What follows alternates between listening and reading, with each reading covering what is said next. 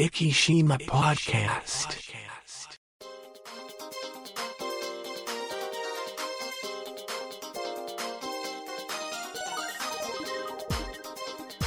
この番組は、イキのちょっとしたニュースを Facebook 上でお伝えしております。イキ島 Facebook ページの管理集団、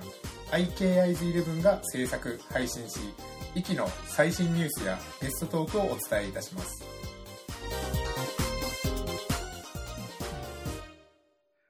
始まりました。イキ島ポッドキャスト第486話というところで、MC の石本です。そしてもう一方この方です。うん。低温調理器です。低温調、あ、何か、あのーポチリとされたと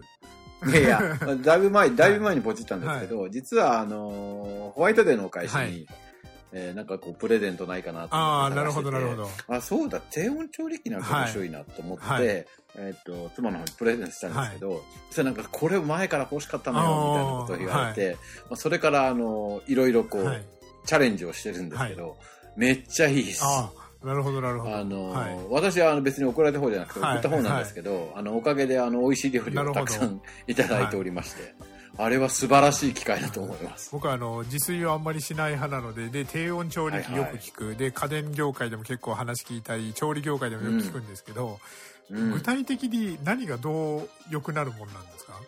やっぱりこう低温で調理するんで、はい。タンパク質がこう、はい。なんだろう、こう熱でめちゃめちゃ変性をしないんですよね。なるほど。なるほど。だからはいその辺がやっぱりもう味が全然違うし、なな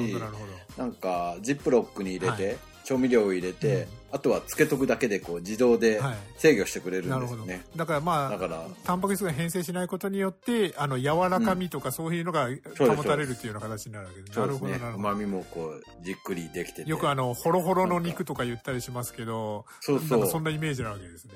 鶏肉とかめっちゃ美味しいですし、はい。この前ねなんかねロース、まあ、今までほらローストビーフとかを作るときに、はい。はいまあう我が家ではですねユーコリンのはい。レシピで作ってたんですよ、うちの妻が、はいはい。でそれで結構簡単で美味しくて、はい。美味しいねって話をしてたんですが、低温調理器で作ると、はい。もっと美味しいとない。うことが分かりまして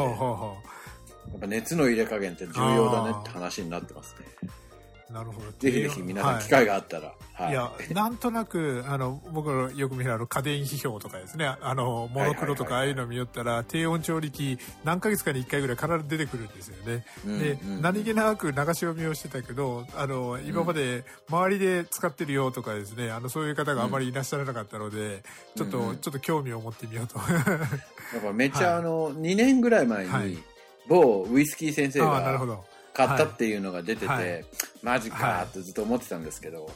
ねいつか買いたいなと思ってたんですが、あの、私、あの、出る幕はないので、ないので、あのはい。もっぱら食べるだけですけど、あの、素晴らしい機会だと思います。でも、やっぱりちょっと調理時間が長くなったりとかは当然するわけですか？そういうわけではないです。えっとね、い、や、そうでもないですね。あ、まあまあまあまあ、あの、豚とかだとはい。4時間ぐらいかかるみたいですけど、ああ、なるほどな。ただ、ただまあ基本的にというか。そうです、そうでん。す。仕込ん仕込んで、はい。えっ、と、あとはほったらかしみたいな感じで、あと、なんだろう、つける待ち時間とか。あがちょっとあるので、はいまあその辺はありますけど、ただね、やっぱこれから夏場はちょっとはい低温調理なので、はいなかなか、あなるほどお弁当とかには無理です、あ、なるほど、なるほど。ど。うん。まあできたらすぐ食べないといけないはいっていうパターンですね保。健所からは怒られるような作り方ですね。そうそうですね、そうですね。低温だからはいね、なるほど。なかなか殺菌面ではちょっとはい。問題ありかもしれないです。なるほど。あのまあ、、すぐ冷やせばいいみたいですね、ああ、なるほど、なるほど。うんあのだから今結構あの冷凍食品とかであの凍ったままであのお弁当の中であの昼になったらちょうど解凍されてるとかああれいやもう はい、冷凍食品はすごいですよね。確かに。びっくりするぐらいの技術ですよ、はい。昔の冷凍食品ではもう今もうないですね。はい、いやもうだからよくさあのなんでしょうあの料手抜き料理とかですねあのそういうのを言ったりしますけども、あの今全然あのそんなことないよって胸を張って言いたいうぐらい全然ないです。はい本当本当びっくりするぐらいですよね。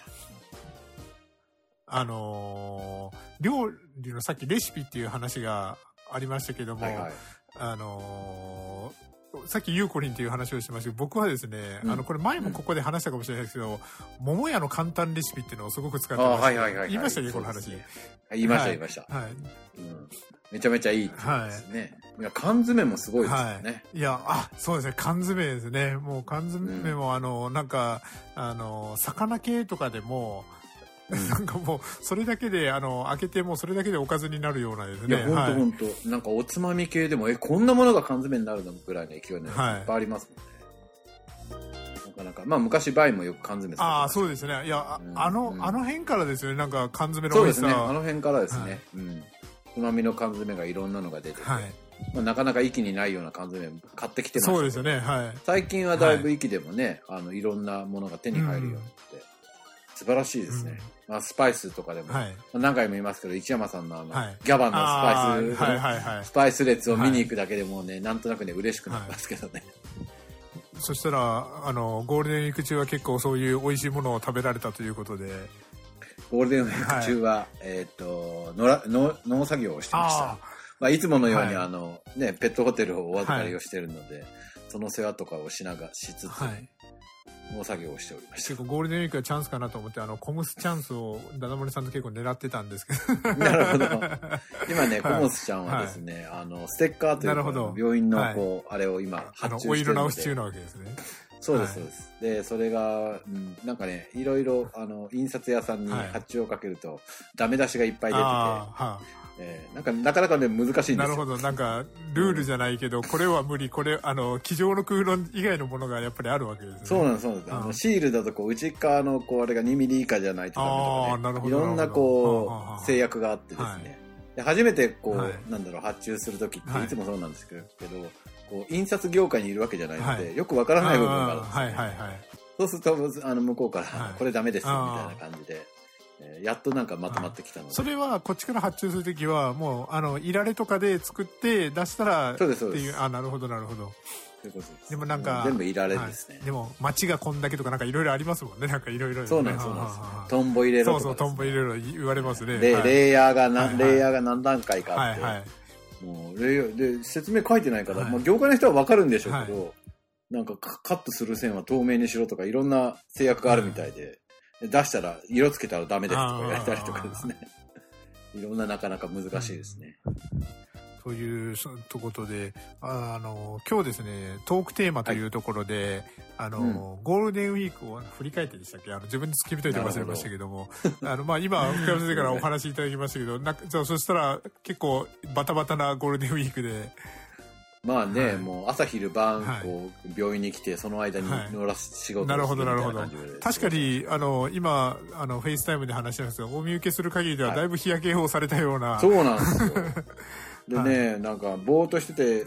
やってて、アップローチつけたままだったんで、あはい。まるであのね、あの、その業界の人みたいな焼け方をしましてですね。えこれはあの僕も全く一緒で毎年ですねあの、このこれぐらいの時期から走り込みを始めるわけですよね。え。なあ、なるほど。でそしたら焼けますよね。9月10月ぐらいはですねもう本当に、うん。あの夏休みの子供ぐらいですね時計を外した後がもうくっきり、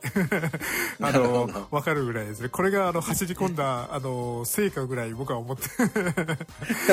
なるほど。はい。いや、はい。うちの、うちの我が家の笑い話があるんですけど、あの、我が家の妻の方はいのお家って全部先生家庭なんですね。はいはいで、その妻のお兄ちゃんがいるんですけど、お兄ちゃんが昔占いに行ったと。はい占いに行ってやっぱ体育ってこう、なんだろう、こう、なんだ、部活とかをやってるので、外の部活なんですね。うんなるほど、そうするとやっぱそれなりに焼けるじゃないですか。そうするとあの、占い師の人が、職業当てましょうかみたいな感じで、うん 土木関係ですね、はいとか言われて、いやいや、それ占いじゃなくて、あの、見た目だけだろうって話になって。うんそう。で、はい。わかりますって、ううんん、わかりますって言われたそうで、金返せって思ってたんですよ。まあ、占いなんてあのプロファイリングととカウンセリング能力本で、ね、当本当。あれあれが優れてる人はやっぱすごい心理ですよ心理学ですん、もんね。うん。じゃないですかはい。って言われると、はいはい。わかりますって言われたらそうですよねっていうね、ただ単に、あの、問答だけですかね、あれね。あ。んまりあの断定ししすぎて押し付けてくるような、あの占い師を信用しちゃいけないってよく言いますもんうん。うん。ね。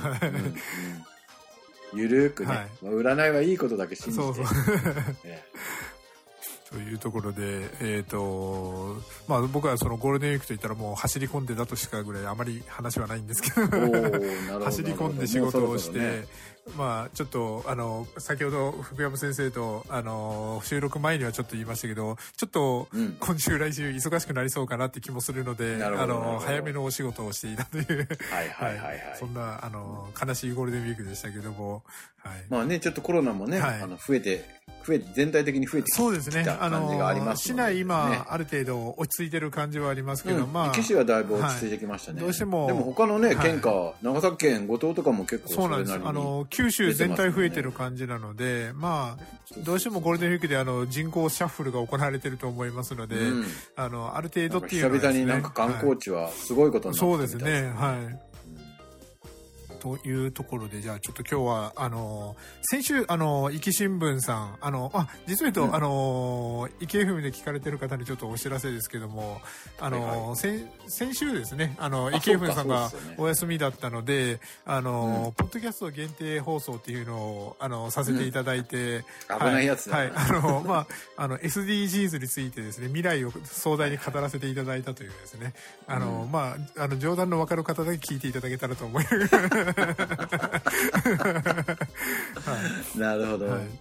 確かに確かに、はい、というところで、まあねはい、SDGs は重要ですからね。そうです。SDGs について語らせていただきましたということだけで。まあでもはい。バッチつけてるやつは気をつけろみたいな話は。ありますあれはもうあの、スマートニュースがでもいっぱい出てたからですね。あの、そ、そそうこだけ、ですね。はい。というところです。だったんですけども、壱岐新聞さんもですね、あの、ゴールデンウィーク中ちょっとお休みなので、今日取り上げさせてもらう壱岐新聞さん、あの、4月の20もうすぐね、はい。来週ん？再来週ぐらいにはい500号を迎えられるんじゃあない？そうです。あの、4月29日号が498号だったので、うん。えっ、と、連休明けだから今週分が今週が499 499で、次回が500号に来週がはい。500でしょうね、なるんだと思います。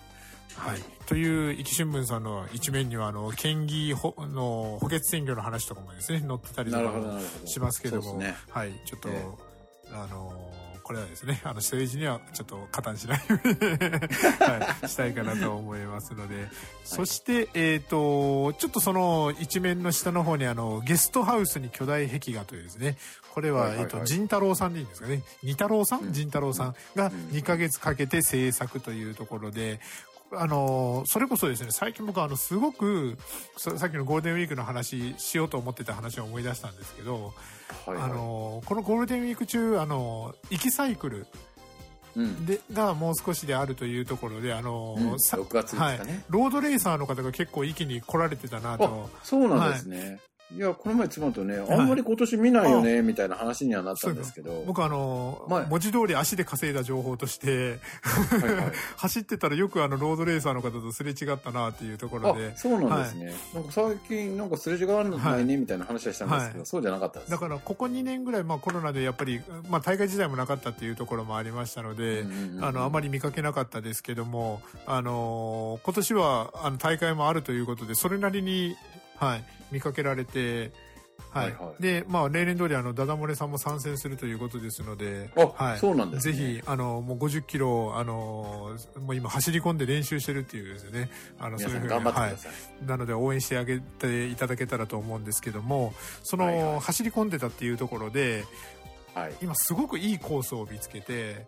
あのー錦浜からですね、大浜、はい。そして、えっ、と、筒木までをこう、で、壱岐牧場さんの方に行って、もう一回、あのー、壱岐空港の周りを通ってから、あの、錦浜に戻るっていう、ちょうどうんうんうんうん一周7.5キロぐらいのですね、ちょうどいいコースを見つけて、これ、あの、おすすめのランニングコースですよっていうのをちょっと、あの、お話ししようかなと思ったんですけど、その、走ってたらですね、ちょうどこのはい。壱岐ベースさんがありまして、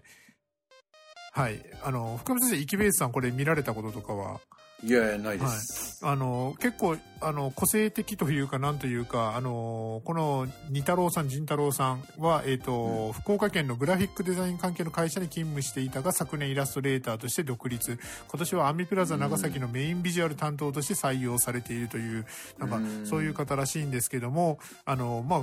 この、これ、えっ、と、前の、何でしたかね？ここ前なんかありましたよね。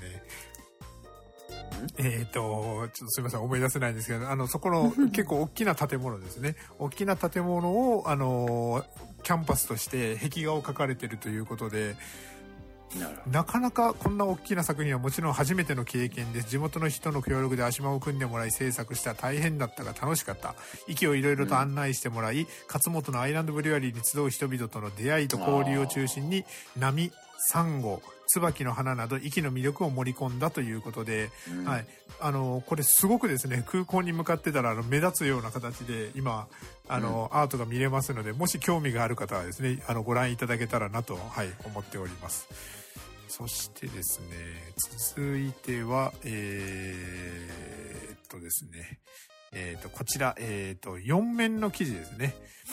これあの福山先生も当然ご存知かなと思うんですけども収穫木工体験も観光農園へ準備、片山アジサイ園というところで、うん。はい、まさかまさかのあのもうあのオープンまでこぎつけたというところでうんはいせ先週かな、はいちょっとあのお伺いしてきましあそうなんですねた。はい。あのちょっと概要だけ先に説明させていただきますとあの片山船のオープンガーデン片山アジサイ園を管理する下條秀樹さんはうん同園で収穫体験や木工体験などができる観光農園壱岐アジサイパークの開設に向けて準備をしているという、まあ、あのうん個人的にあのされててであの、まあ SNS とかでもいろんな方が、あの、アジサイ園見てきたよとかですね、あの、はいおっしゃられるとところがあったんですけど、こんな本格的にな話になってるっていうのは僕は、いや、もうすごいですよ。はい、知らなくて。ちょうど、はいちょうどあの、演演出さんがいらっしゃってですね、はいい、ろいろあの説明していただきましたけど、はいなんかね、木工体験もね、はいもうすごいことになってました。。あの、まあ、こだわりの方だからですね、あの、いろいろはいこだわってされてる感じがあるんでしょうけども、あの、ちょっと説明すると、まあ、少しずつ色を変えながら長く咲き続けるアジサイに下條さん自身が惹かれまして、2011年頃から自宅前の約2000坪の敷地にアジサイを植え続け、現在は約うん7000株まで増えていると。いや、はいもうほんとびっくりしはあましたね。で昨年は満開となる梅雨時期に合わせ市民多くの方が鑑賞に訪れあの癒しのスポットとなっていたというところで、はい、でそしてあの先ほどもおっしゃられた通り下條さんあのあの凝り性というかですねいろいろあの熱心に作られる方なのであの、うん昨年のシーズン後には園を見渡せる展望台鳥小屋を整備したり駐車場も増設したりとかですねもうどんどんどんどん本格的になっていいって。や、ほんともう駐車場もできてました。もうびっくりしました。で、アジサイ時期以外も楽しんでもらうと、ブルーベリーやオリーブなど、き季節折々の無農薬で育った果実の収穫体験や木工体験、うん種な、えっ、と、刺し木、ん？刺し、えっ、と、なんだろう、えっ、と、刺し木の苗ですね。刺し木の苗の無人販売も行う計画だというところではい出てました、出てました。なるほど。で、なんかこんだけですね、いろいろあって、それでなかなか見に行こうと思ったらお高いんでしょと思いたいところなんですけども、うんあの、現在はまだ準備中なんですけども、従来通り入場は無料。観光農園を開園した後も島民は島民カード提示無料のままということで、はい、うん池の観光の一つとして役に立てればというところになってるそうですと、はい、いうところでじゃあ実際に、あのー見に行かれたということですけども、うん今の時期って言ったら、あの、どういうのが見れたりとかっていうのは？まあでももう、あの、アジサイ待ちでしょうね、ああ、なるほど、なるほど。あと、あと2、3週間すればはい出るかな、みたいな話はされてまああ、した。ここにも、あの、5月中旬から7月中旬までというような形ですね。7000、アジサイ7000株ってもう正直想像がつかないというぐらいいや、もう本当、なんかこう、毎年お伺いしてるんですが、はだんだんだんだん、え、ど、ど、ど、どこまで行くのみたいな話。最初伺ってる感じでは、あの、趣味の範囲内ぐらいの話で伺ってたんいですけど。やいや、そうなんですよ。はいうち、あの、留学生を、はい。あの、預かっていただいた、何年か前に預かっていただいてたんですけど、で、その時とかからこうずっと言ってたりとかしてたんですが、は ひもうどんどんどんどん増えていくので、はい。どこまで行くみたいな話 いやもう本当にあのちょっとここに写真もいくつか載ってますけどもあのこれあの個人で作られたのかと思うとあの恐れ入りましたとしか言いようがないよう本なですね。はい。当いや個人ですからね、はい。すごいですよね。ファストパスがいるんじゃないかそう。まあ、あのそのうちあのですねあのイルミネーションショーとかも行われる本当本当。エレクトリックパレードそうそうそが行われるれが言いたかったです。そうでしょ、はいそうだと思った。なんかね、きょ去年トロルさんとかもね、あの、ハンバーガーあそこで販売されてましたからいやもうなんかそういういろんなコラボレーションとかも生まれそうなですね。うん、できるんじゃないかと思いますね。そして、隣にはですね、こんなコラボレーションもまた面白そうだなと思うところで、はいはい。あの、ドローンについて学ぶ操縦体験も、伊佐伏でドローン教室というところで、まあ、あの、生島ポッドキャストでドローンといえば、あの、あの方の、あの、あれあが飛んでくるっていう話で、今日、はいはい。今日あの、さっき別件で話してた時に、今日このドローンを取り上げますから、その時に、あの、ままたその話が出てくると思いますって言ったら、あの、忖度してくださいっていうふうに、あの、言われたので、ドローンもね、はい。い、ろんな使い道もありますしね。ロシアを攻撃したりとかもできますしね。でもですね、あのドローンは、あの、いい使い方、まあ何でも包丁とかでもそう、ダイナマイトもそうですけどもですね、まあまあ使い方が良ければというところで、そこのドローン。で、まあ、はい。操縦体験とかもあったんですけども、この伊佐伏小学校で、まあ、どんな用途があるのかなっていうのの教育とかもあったというところで、まあ、うん。1メートルを超える農薬散布用のドローンとかですね、あのーあとは手のひらに乗るような、まあ、あのーいろいろ撮影用のドローンだったりとかですね、うん、で、あの、グラウンドに出てからはドローンを使って記念撮影をしたりとかですね。はい。うんうんうんそういうようないろんなドローンの操縦体験、ドローンに対する教育なんかも行われたというところで、福山先生の言う通り、まあ、あの、いろんな用途で使われるドローンですけども、まあ、こういうふうにあの、正しい用途といいますか、はい、うん正しい用途を知ることで間違った用途を使わないようにというようなですね、そういうような、あの、ことを学ぶこともできたのかなとですね。はい。そうです。で、いつかは、あの、アスパラがドローンで届くような未来が来ればいいなとですね、先週に続いて SDGs の話なんか はい、させていただここうかなと。はい。そしてですね、今日はちょっとニュースをいろいろいっぱい用意してきてみたんですけども、はい。えっ、と、先ほどあの、アイランドブリュワリーでっていう話もありましたけども、あ、はいその前に先にこの話からいこうかな。えっ、と、福岡の魅力を伝えるファンファン福岡というサイトなんですけども、えっ、と、新幹線博多駅構内に、壱岐の駅がオープン、壱岐島の魅力を発信というところで、えっ、と、博多駅の新幹線構内ですね、あそこ結構いろんなお土産物屋さんだったりとかがあるわけですけども、その中のお土産屋さんの一つ、九州めぐみの玉手箱博多の店舗内に、壱岐島の魅力を発信する壱岐の駅がオープンしましたと。はい。この、あの、壱岐の駅の中では、あの、壱岐島ならではの特産品が販売されていたり、壱岐島でしか流通していない商品も一部展開しておりますというところで、壱岐の、今まで天神にはあの、レガネットがあったりとかですね、ああいう風にはいはいはい、天神に着いたら壱岐のものを、あの、現地調達とかできたりとかしてたんですけども、博多駅でもそういうコーナーができましたというところで、で、そこで、えっ、と、こちらにある取扱い商品、ウニ飯の素ですね。まず、えっ、と、壱岐島の郷土料理、ウニ飯を手軽に楽しめるウニ飯の素。当該でも一部の店舗でしか販売されていないとか、ウニがたっぷり入っていて香り高い本格的な一品ですとかですね。あと、壱岐牛カレー。生き牛と数種類のスパイスを使用した本格派ビーフカレー、その他サザエカレーやイカカレー、ゆずキーマカレーなども販売されていますと。そして、あの、石島ホットキャストでも以前取り扱いました、あの、あの取り上げましたクラフトジン、神楽ですね。はい。これは今はまだらしいんですけど、6月頃入荷予定というところで、うんはい。あの、神楽も、あの、あの、駅の駅に行ったらあの飲めますよというところで、えっ、と、これあの、期間限定というところで、今のところ予定としては12月末までということなので、ぜひ、あの、博多駅から新幹線に乗られる方は、お土産とかでですね、あの、ご利用いただけたらなと思っております。そして、えっ、と、先ほど紹介しようとして、ちょっと、あの順番こっちの方がいいかなと変えたのは、この博多駅から直結でアクセスの良いというところで、あの、切手というですね、あのなショッピングビルといいますか、が、あの、博多駅の横にありますけども、そこのですね、えーっと、何階だこれ。そこの10階ですね。切って博多の10階にあるお店なんですけども、えーっと、こちらが、えーっと、グッドビアスタンドというですね、あのーお店がありまして、生ビール最大25種類、缶ビール最大50種類と様々なビールが楽しめるところらしいんですけども、その中でこちらのあの、ココットというあの、サイトの中で、これ何のサイトだろう？ココット、ココット。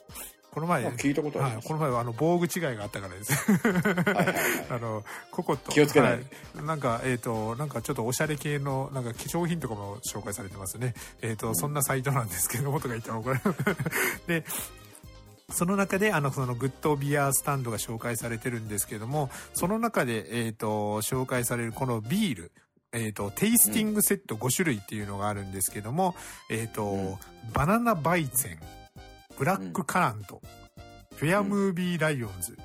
ディスタンスフェイズ、あの、味が想像できそうなものから想像できなそうなものまであるんですけども、その中にもう一つ、柚子麹エールということで、あの、 Island Brewery さんの柚子麹エールが、あの、一緒に飲めますよというところで、この中でこのココットの、あの、取材に行かれた方ですね。この中で、えっと、私は柚子麹エールが一番の好みでしたというところで紹介いただいております。柚子胡椒のような爽やかなビール。長崎駅で採れた柚子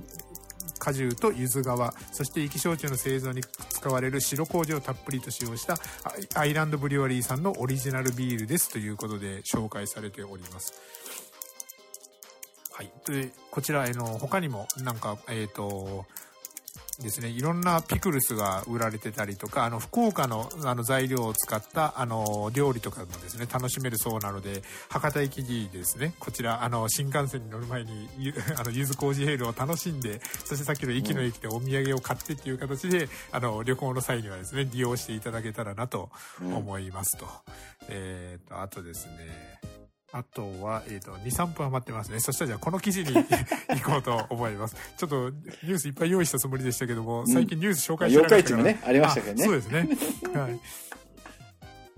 そして、えっ、と、もう一個、うん。あの、駅新聞さんの方からですね、はいはい。えっ、と、壱岐の画家、山口幹夫展というところで、うん。えっ、と、壱岐国博物館で28日開幕というところでも、はいはいはい。これあの、先ほども言いました通り、はい、ね。29日付の壱岐新聞さんなので、えっ、と、もううん。始まっておりますというところで、えっ、と、こちらが6月19日までということで、まだまだ十分時間もあるんですけども、はいはい。そもそも山口幹夫さんとはというところなんですけども、1915年に壱岐郡沼津村で生まれた山口さん、37年1937年に画家を目指して上京し、うん。フォーフォービズム画家。フォービズム、うん。っていうか何かはさすみません。さっぱりわからないですけども。フォービズム画家の熊谷森和さん。鈴木千曲さんに指示し、うん。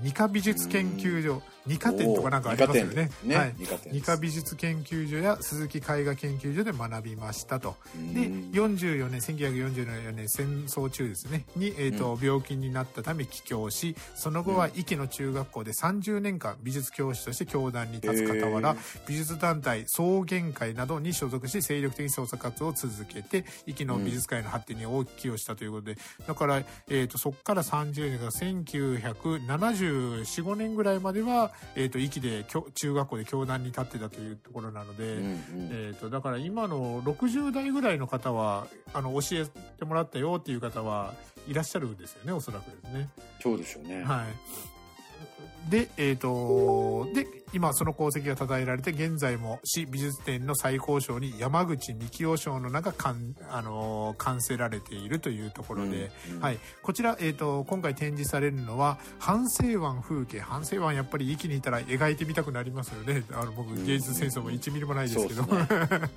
はい、あと「月とジプシー」という作品だったりとかですね。そういうような。そして、えー、と同時に3回多目的交流室では山口幹夫さんに指示し美術教師市美術、えー、と協会員として山口なき後も長く壱岐の美術界を支えながら、えー、と2020年6月に亡くなられた壱岐の画家品川鉄板さんのうん。遺作展として約30点が展示されている。こちらはあの春の辻を描いたこれあの風景画ですね。これすごく、ああもう見た瞬間春の辻一瞬ちょっと遠目で見たら写真かなと思うぐらいですね。あの綺麗な春の辻の絵が載ってます。こちらが先ほども言いました通り6月の19日まで一個博物館でき特別企画展としてされてますのであの、芸術の秋ではないですけど芸術の春として はい行ってみてはいかがでしょうかというところではい。あとは、えー、と長崎よかもんキャンペーン第4弾がまた再開しましたよとかですね、そんなニュースもありますというところで、えー、と来週からですねちょっと、あのゲストコーナーがちょっと入ってきそうなので久々のですね。はい、そちらもちょっとどんな話をするのかっていうのはちょっとまだ未定ですけども、はい、聞いていただけたらと思います。というところで、この辺で今週の駅島ポッドキャストは終わりたいと思います。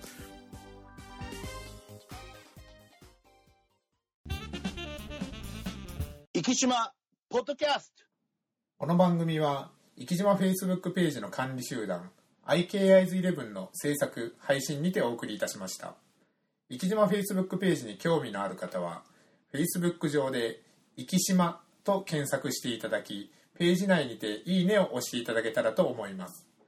Facebook をされていない方でも Google などの検索サイトにて「生島」と検索していただくと生島 Facebook という検索結果が出てくると思いますのでそちらからアクセスしブックマークに入れていただけたらと思います。それではまた来週。